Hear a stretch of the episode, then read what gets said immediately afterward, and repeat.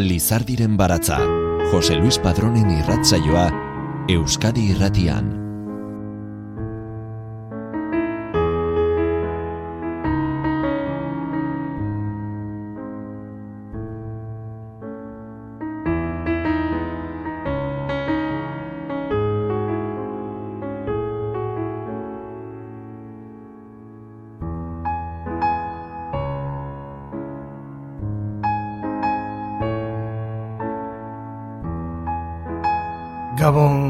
Guztioi ongi etorri Lizardiren baratzaren irrasaio berri honetara.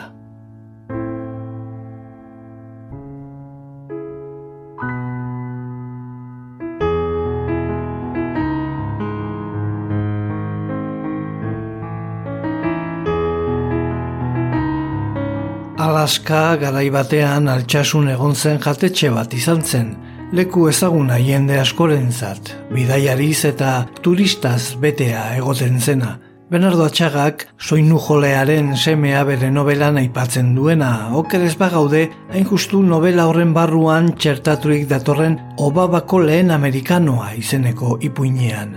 Gogoratzen dugu ere Donostiako Miramar jauregiko txoko bat, Obabako Alaska hotela bihurtu zuela 2018ko ekainean Fernando Bernues zuzendariak soinu jolearen semea filmerako. Amerikak bere ipar muturrean Siberiarekin bat egiten duen lurralde hotzartan, egin zuen jabeak nahikoa diru jatetxeura muntatu eta ondoren etzegaraten Nafarroaren eta Gipuzkoaren arteko mugaldean errepide nagusiaren albuan hotel handi eta elegante bat egiteko. Igeri lekua zuena, Las Vegas txiki bat, Castillo Suarez poetaren bere oroitzamenen arabera, baina errepide berria egin zenean, igaro bide izateari utzi eta albo batera geratu eta azkenik aspaldi itxi eta abandonatua izan zena.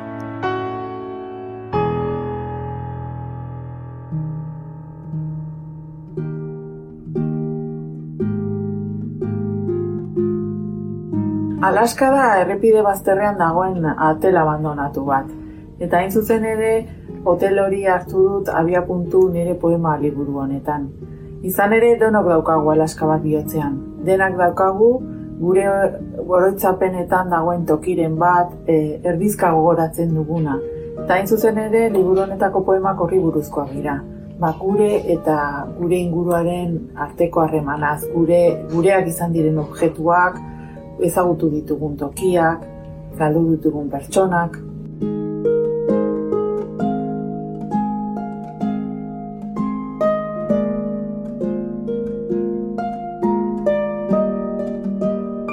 Nik badakit arrozez, baina gehiago dakit neguko lorez.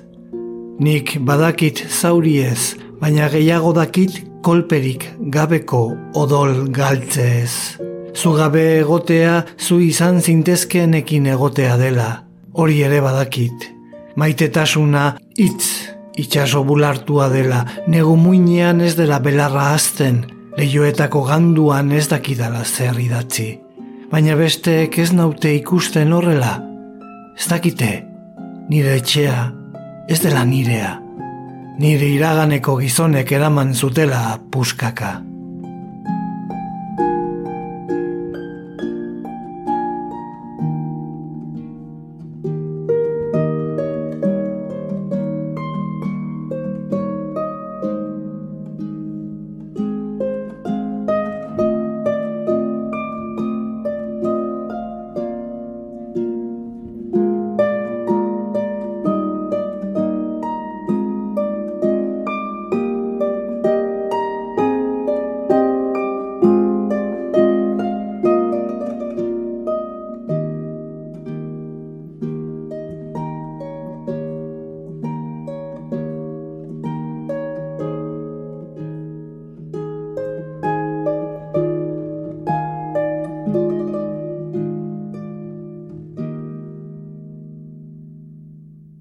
Alaska hotela izan zena itxita eta abandonatuta dago aspalditik, baina zutik segitzen du eraikinak.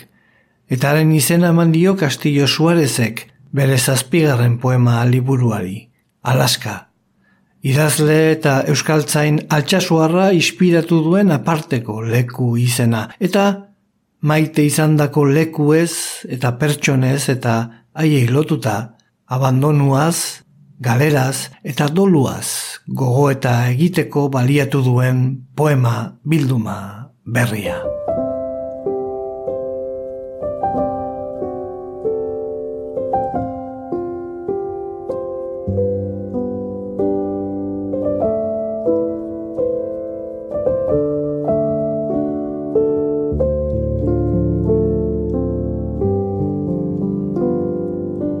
Animaliek kumea galtzen dutenean, amorruz arrotzen dute lurra.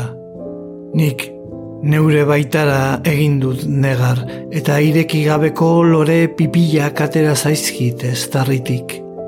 Beste eriotza bat aukeratuko nuke zuretako. Joan zintezen, dena, aldatzeko. Dolua ez da uler daitekeen zerbait. Biotzeko paretak, kristalezkoak ditut. Etxea galdezakegu baina ez bihotza. Inork ezagutzen ez duen alfabetoa da nirea. Gatza dago errepideetan, errekara erori den zaldia, korrontearen kontra borrokatzen da. Begi handiak ditu, nik bezala.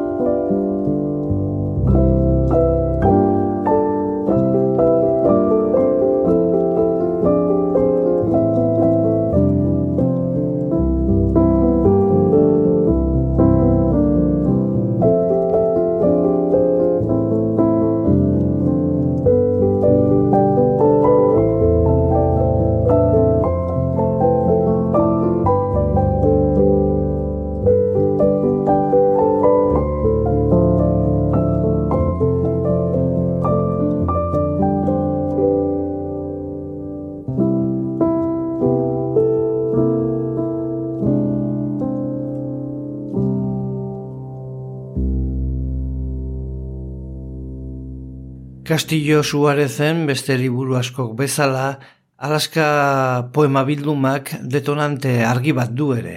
Kasu honetan, Mai Barber zinemagileari Reyes e, jintxetak argi aldizkarian eginiko ekarrizketa bat irakurtzean sortu zitzaion e, lehen e, txinparta. Alegia, Mai Barberrek paisaia edo leku baten doluari boruz egindako hausnarketa bat. Hemen e, parentesi bat egingo dugu ezagutzen ez duzu honontzat, mai barber euskal eh, dokumentalgilea da, eta urpean lurra edota bosteun eta mabi metroz goiti lanen e, sortzailea besteak beste. Ia bia marka da igaro dira itoizko urtegiak zazpi herri eta hiru erreserba natural urperatu zituenetik Nafarroako Pirineotako magaletan. Bada, bere ibilbide zinematografikoan aipatu ditugun e, 2018an eta 2019an jarraian egin zituen lan horien bidez, zinemagileak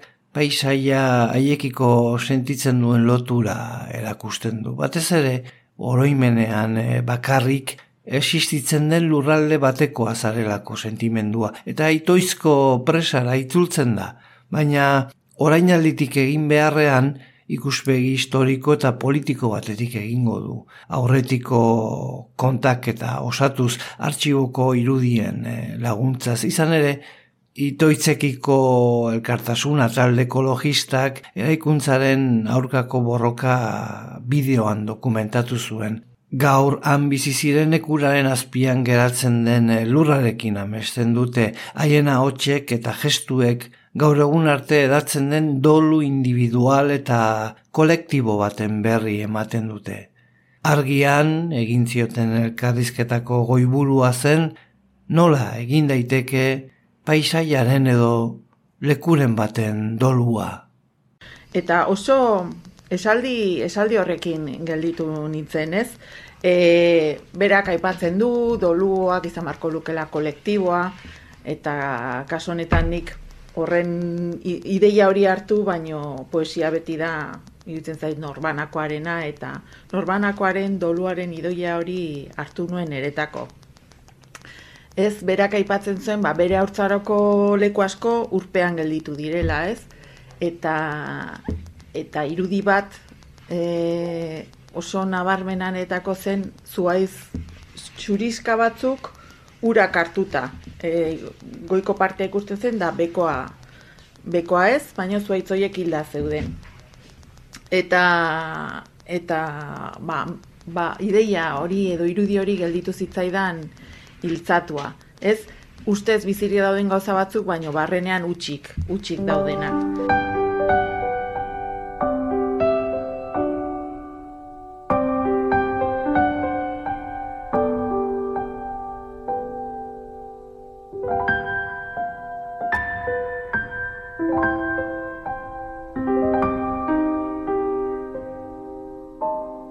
Sekula ez naiz lurretik aldendu, Ez dut gogoan zerk beldurtzen nauen baina ikaraz emankor bizi naiz. Ies egin nahi nuke, baina ez daukat zeri. Nire ondoan zaude etzanda, bi bakardade, ez dira inoiz bat eta bakarra. Animalia zaurituek nola nire laborriek babesten naute, eta ez dakit ezagutzen duzun hori bera ote naizen. Galdutako maiteak ez dira inoiz desagertzen ez daude edo beste batzuk izanen dira. Elurretan urratsak egitea da bizitzea, ederra dena zikintzea, estalita nahi duguna agerraraztea, galmenak onartzea.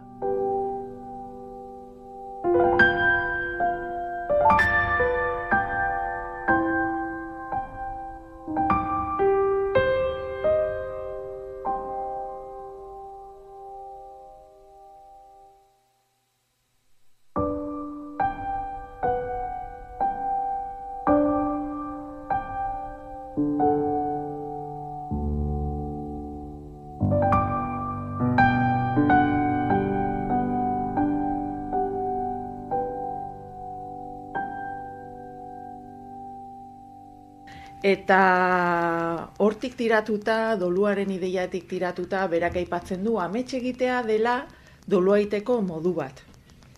Ametxen eta deigarria egin zitzaidan. Eta nik e, hortik abiatuta egin dut Alaska liburua, ez? E, maiz pasatzen naiz, e, nazional batetik eta bazter batean gelditzen da hotel abandonatu hori, bitxia dena ez, arkitektonikoki deigarria, eta gainera ba, sortu zuenak alaskan egin zuen dirua, eta handik etorrita ba, ba horregati doka izen hori ez.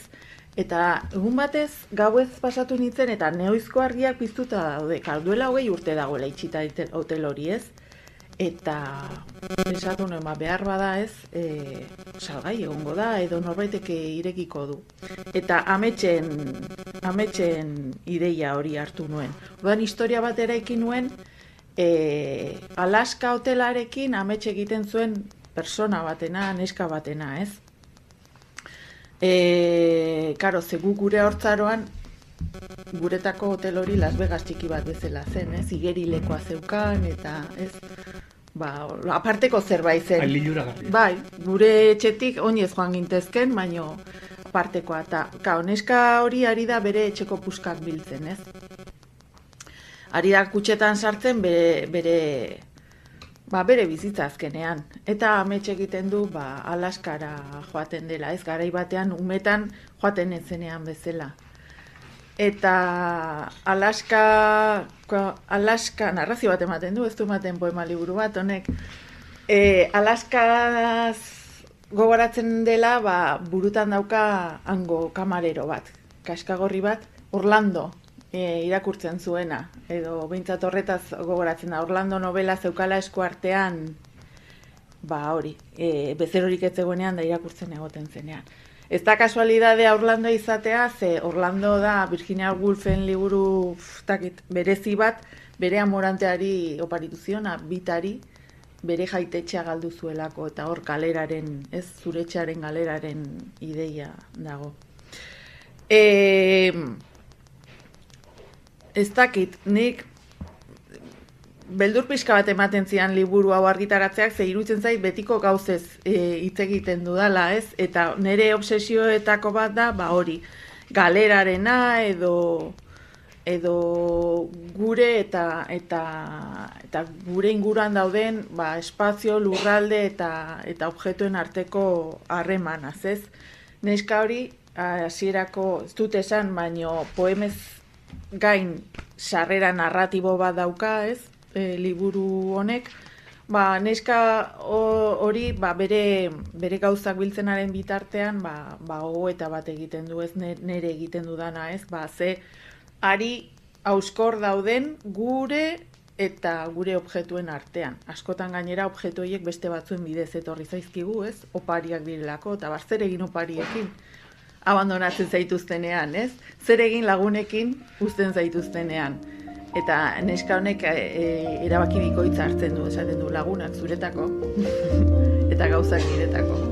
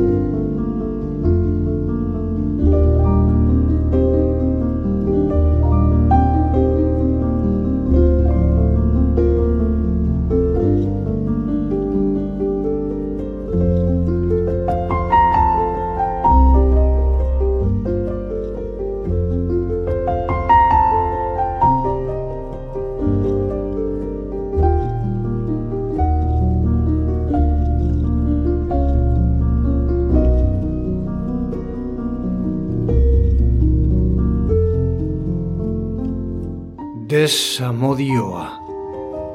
Horrelakoa da desamodioa. Gonbidatu egiten duzu etxera eta zer horrek bukatzen duzu gonbidatuen gelan lotan.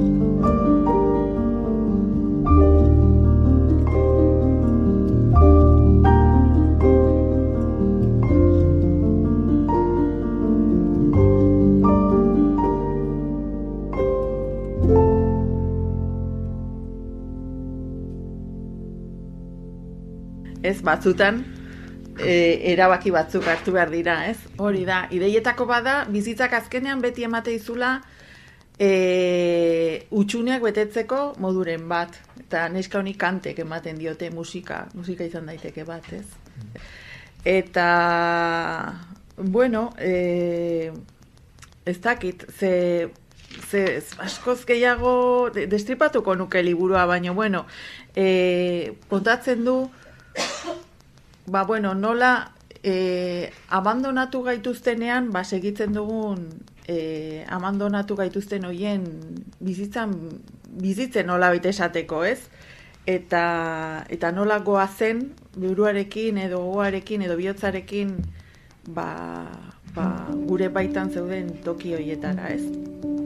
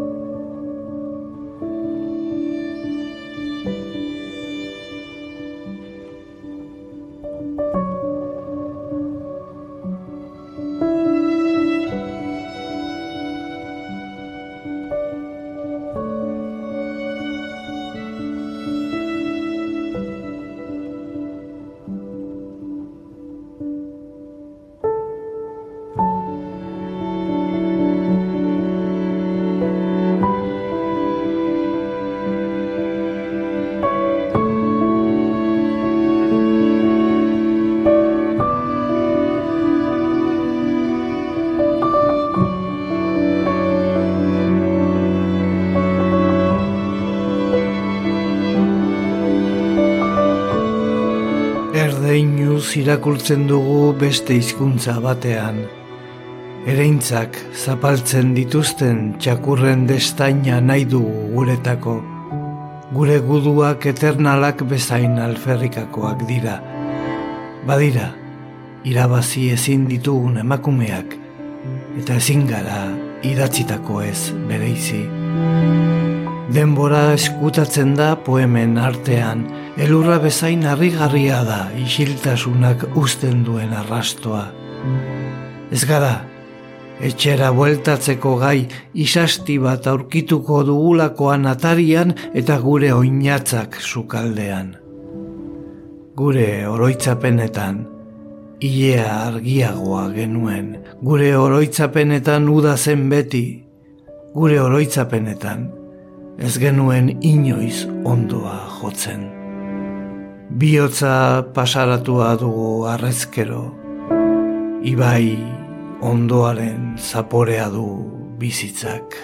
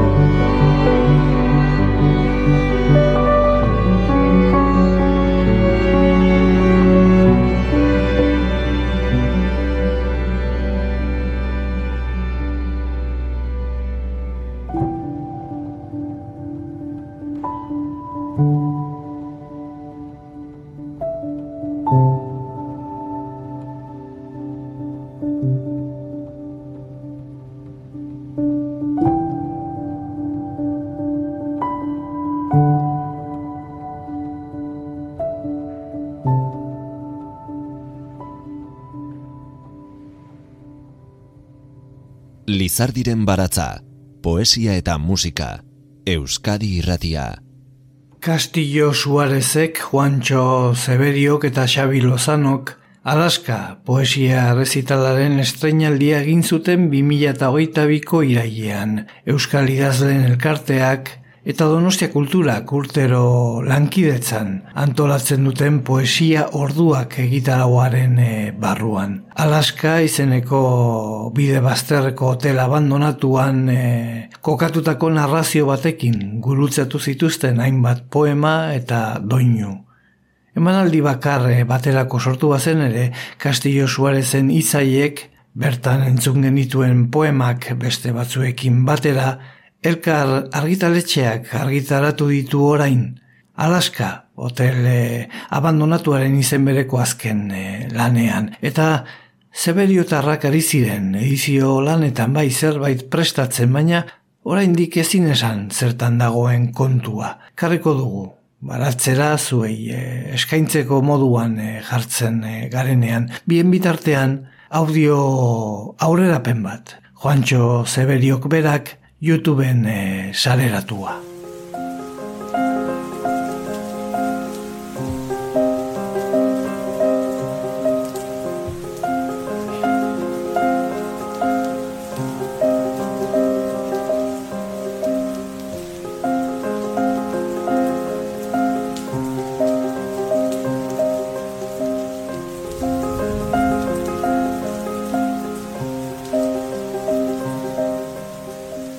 Lehenago edo geroago beti iristen da negua.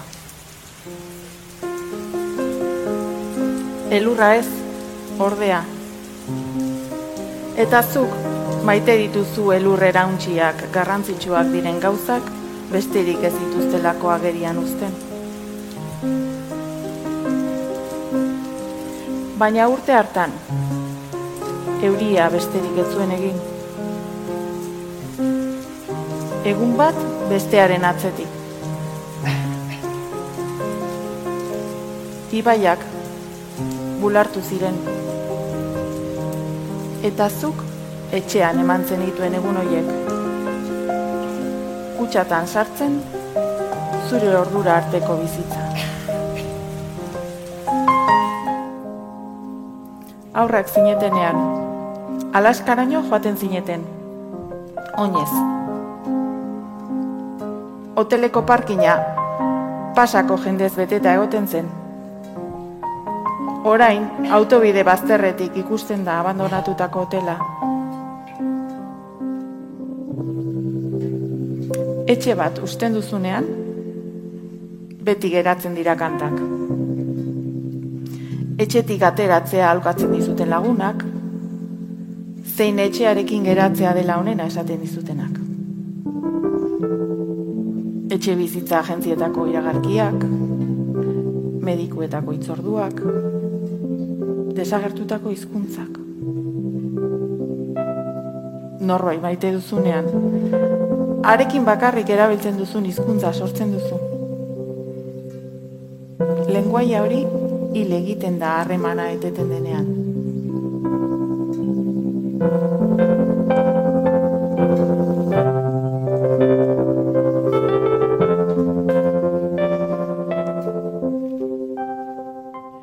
Esker Lizardiren baratza entzuteagatik. Irratsaio guztiak dituzu entzungai EITB naieran atarian. Maiz idatzi da desamodioaz eta abandonuaz, baina gutxiago, tokiekin lotzen gaituen ari ikusezinez, tokien dolua nola egin ez dakigula. Izan ere, gure bizia, gure puskak, berriz ikusiko ez dugun eh, jendearen ganuzten ditugu, berriz egongo ez garen tokietan, eta denok dugu alaska bat geure baitan, Denok dugu geure oroitzapenetara kateatutako tokiren bat osorik edo erdizka gogoratzen duguna maite izan genuen norbait egun non dagoen ez dakiguna. Geure bizia, geure puskak, berriz ikusiko ez dugun jendearengan uzten ditugu. Horregatik bizitzea da labur esan da maite gaituztenak galtzea eta berriz bilatzea. Izan ere, Maite gaituztenean sentitzen gara indartsuen, indartsu gaudenean baino gehiago. Baina euria ustekabean etortzen da, bizitzako pertsona interesgarriago ezala eta ezin da ezer egin euria eteteko. Gisa berean, ezin da ezer egin, abandonatuko zeituela erabaki duena geldiarazteko. Doluaren ideia, norbanakoaren ere mula eramandu kastillo suarezek poesiaren bidez. Maite izan ditugun pertsona zein tokiei lotuta dauden abandonuaz, galeraz eta doluaz idatzi du Castillo Suarezek.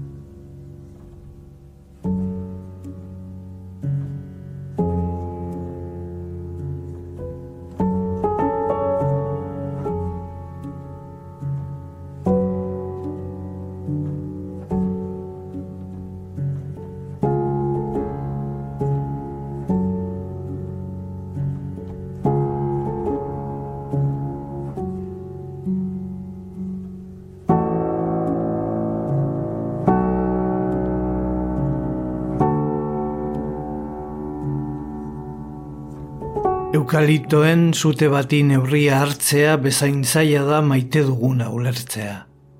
Edo odoligabeko zauria sendatzea.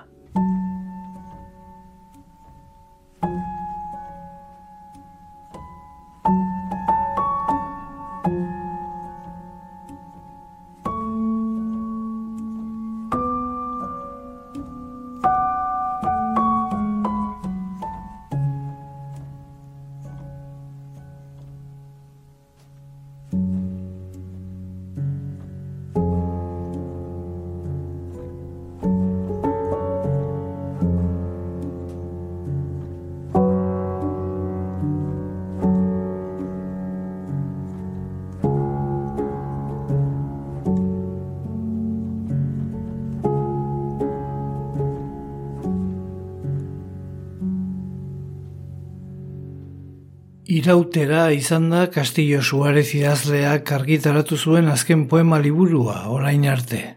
Jaioterrian kokatu zuen liburua, poemen arteko lotura zuaitzek egiten eh, dutelako. Paisaia sentimentala kokatu zuen goierriren eta sakanaren arteko mugan. Altxasukoa da berau, baina autobidearen beste aldekoa eta paseo batean katea pasatzen du. Hor, kontrastea ikusten da. Nafarroako basoak eh, komunalak dira eta gipuzkoakoak ez. Hor irabazi asmoarekin ustiatu egiten dira eta beste espezie batzuk daude. Eukaliptoak eta pinuak daude esaterako. Kontrastea da adierazi nahi izan zuena, arrotza eta bertakoa, inbaditzailea eta bertakoa, beharra eta desira, gupida eta sexua. Irautearen ideia bai nabarmendu nahi zuen, baina ez da bere ideia bat, lapurtu, kakotxen artean esan da, lapurtu zuen ideia bat da. Erreferentziazko liburu batzuk berreskuratu zituen. Jon Gerediagaren argia lurra zuaitza eta zerua liburuan, zuaitz pila bat aipatzen dira, baina ez zuen horregatik hautatu. Iraun behar duenaren aldeko aldarri bat egiten duelako hautatu zuen. Pasarte antologiko bat badu, kotxean bakarrik eh, dabilenean askotan burutara atortzen zaiona Castillo Suarezi. Nola jardun, era nola paratu beti iraun duenaren alde. Beraz, galdera hori erantzuteko saiakera bat izan zen irautera bere aurreko poema bilduma. Hoi urte baino gehiago darama idazten eta Castillo Suarezek uste du, idazle bati pasa dakioken gauzariko kerrena dela argitaratu duen azkena baino liburu txarrago ateratzea hori izaten da, haren obsesioetako bat. Orduan, orain dela ia markada bat, haren azken liburua urte betetze festa izan zen, eta hain gustora gelitu zen, iruditu zitzaiola oberik ezin zuela egin. Aurrekoan, Xaber Mendiguren editoreari irautera entregatu zionean, bere honen amantzuela eta etxekiela hobeto egiten esan zion. Xabier Mendigurenek erantzun zion ikusteko dagoela, beti bukatzen duenean hori izaten duela. Eta irautera atera zenetik eh, lau urtera, poema liburu, poema liburu berria idatzi du Castillo Suarezek. Alaska, beste ale bat, beste mugarri bat jartzera datorrena, tokiei dolua egiteko beharretik sortua. Idazle altxasuarrak donostian orkestu zuen Alaska poema liburua. Xabier Mendiguren elkar argitaletxeko editoreak lagunduta. Hemen odola, galera, elurra...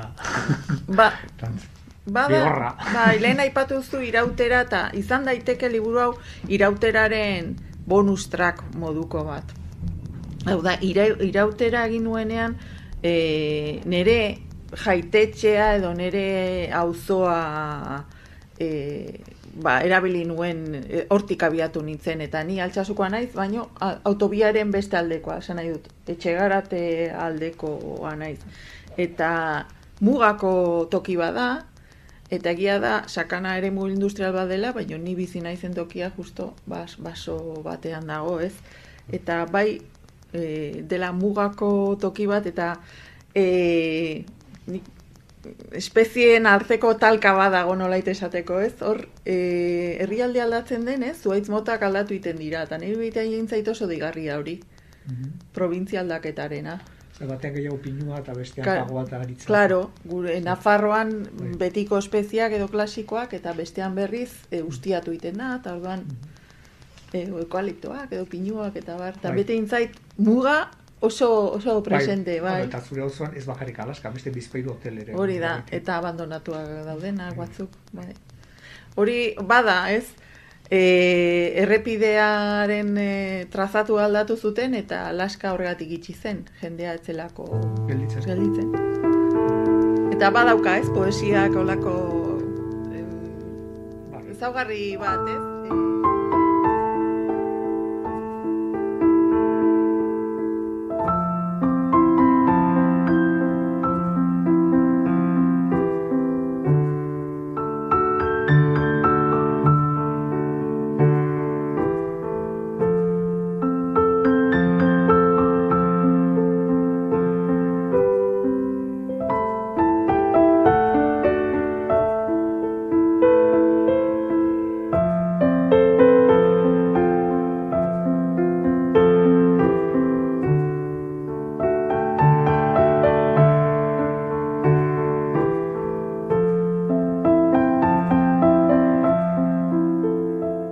Erakutsi zidaten endabiziko gauzetako bat, igeri egitea izan zen.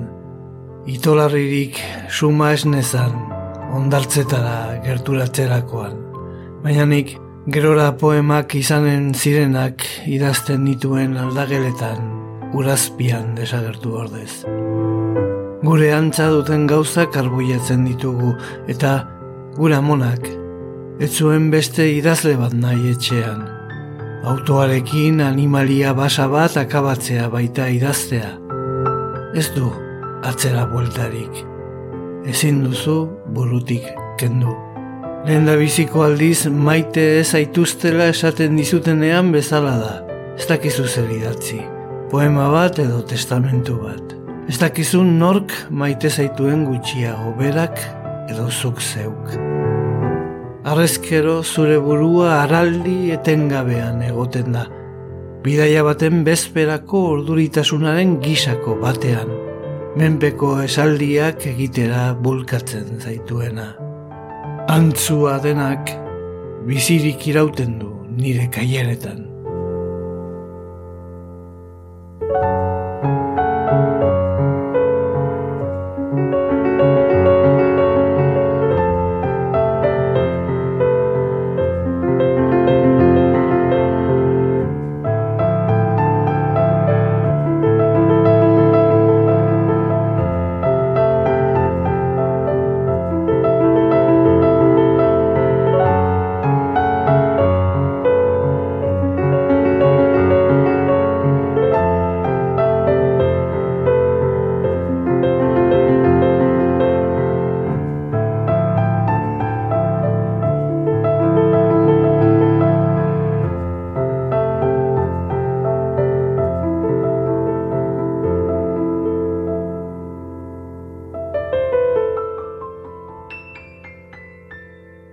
Aste artean eta igandean, Lizardiren baratza, Euskadi irratia. Hala ere, lan hau berezia da Castillo Suarezen berezia. Hala dela dio egileak, batetik irudi indartsuak, ustekabean, harrapatzen zaituzten e, ideiak sortzeko duen berezko gaitasunari dagokionean, orain arte idatzitako libururik bortitzena dela onartu duelako. Izan ere, gauzekin eta tokiekin dugun harremana islatu nahi izan du, baina ikuspegi idilikotik aldenduta. Behar badan, bai, nire libururi bortitzena den dela esango nuke alde horretatik. Irudiak egual mm, bestetan saiatu naiz lehuntzen edo pixka bat tonoa geisten eta irutzen zaitau e, Kao, idazten duzunetik argitaratzen den arte eta artea handi xamar bat pasatzen da, da ni bortitza egin zait.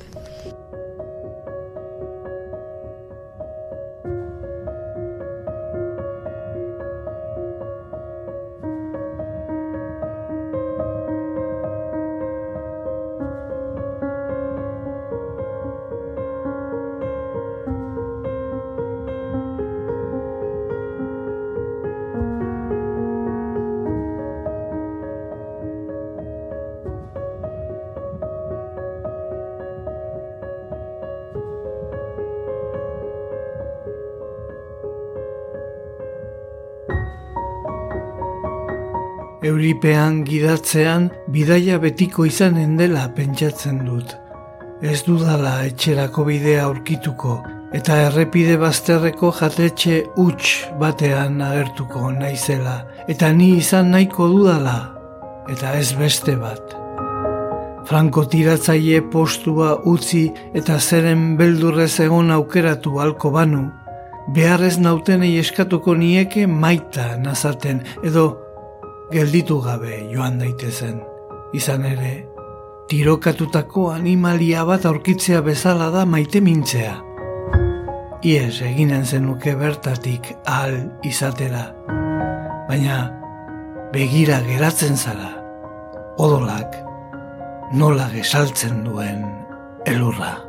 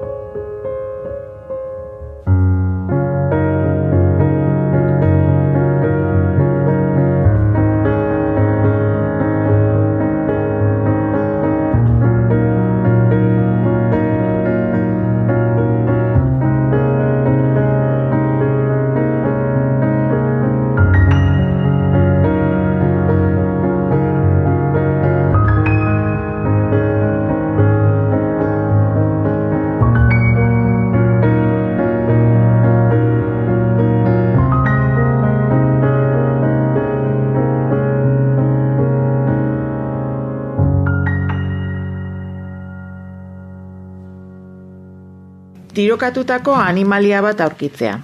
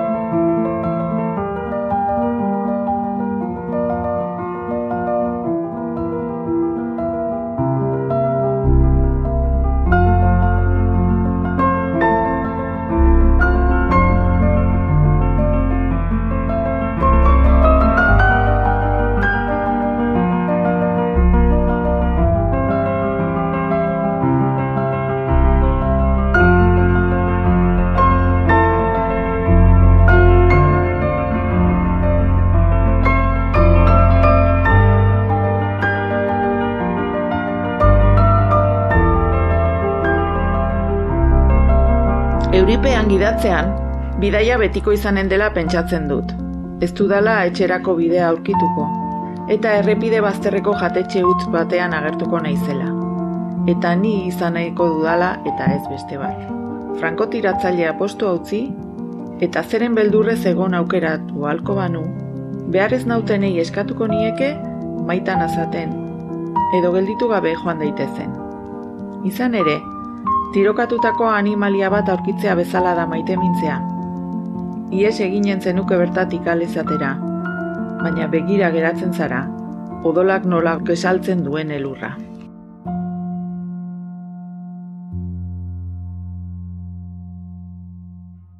Berezia alde horretatik irudien aldetik alegia eta bestetik liburuaren egiturari dagokionez.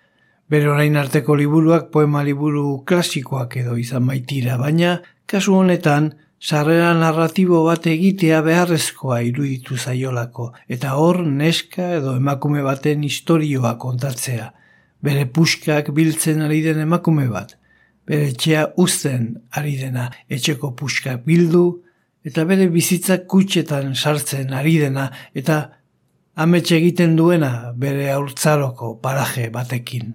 Alaska hotelarekin hain zuzen. Na, e, narrazioa da pixkat e, kokatzeko edo e, sentitzen nuen behartzela nolabiteko azalpen bat. Ez dakit. Beste batzuetan behar bada bere poemek e, iruditzen zitzaidan batzutela nortasun nahikoa, ez dute esan nahi txarragoa dinenik edo nortasunik ez dutenak, baina iruditzen zaidan behar zutela ari bat edo esplizitoa. Eta, eta hori izan da sarrera, ez? Kokatzea. Eta azaltzea, nola ni azaltzen ari naizen hau, hori bera, hobeki. E, egin da, bai. Bai. Ametxen, amets, amets baten bitartez, ba, azaltzea, ba, azkenean ze lotura daukagun guk, ba, gauzekin eta tokiekin, ez? Uzten ari da, eta gogoratzen ari da, aur denboran e, alaskara joaten zena. Eta akordatzen da, zaskotan, ba, e, nire emakume batek esan zidan, denok daukagu alaska bat bihotzean. Denok daukagu toki bat, oroitzen duguna erdizka edo, zenetmoa galdetzen zidan, baino, egiazki existitu zen kamarero kaskagorri bat? Bai, existitu zen kamarero Orlando irakurtzen zuen da, berdin da. Berdin da e, ze irakurtzen zuen. Hau da, zuk behar dituzu, zuk behar duzu alaska bat bihotzean. Erdizka auritzen duzun zerbait, ez, da, ez zaudena seguru hor dagoen edo ez, baino zentzua ematen diona zure bizitzari, doit esateko. Nere obsesiotako bat da oroimena eta aztu nahi dituzun gauza horiek nahi eta ere ezin dituzu laztu. Eta hori da. Eta gero iregirilekua zeukala. Eta ni askotan erabiltzen dudan simbolo bada igerilekuarena. Elurra igerilekoa. Beti daude, nik uste lehiaketa batera aurkeztuko banitz, bere ala esango luketela. Bueno, bera da. Eh?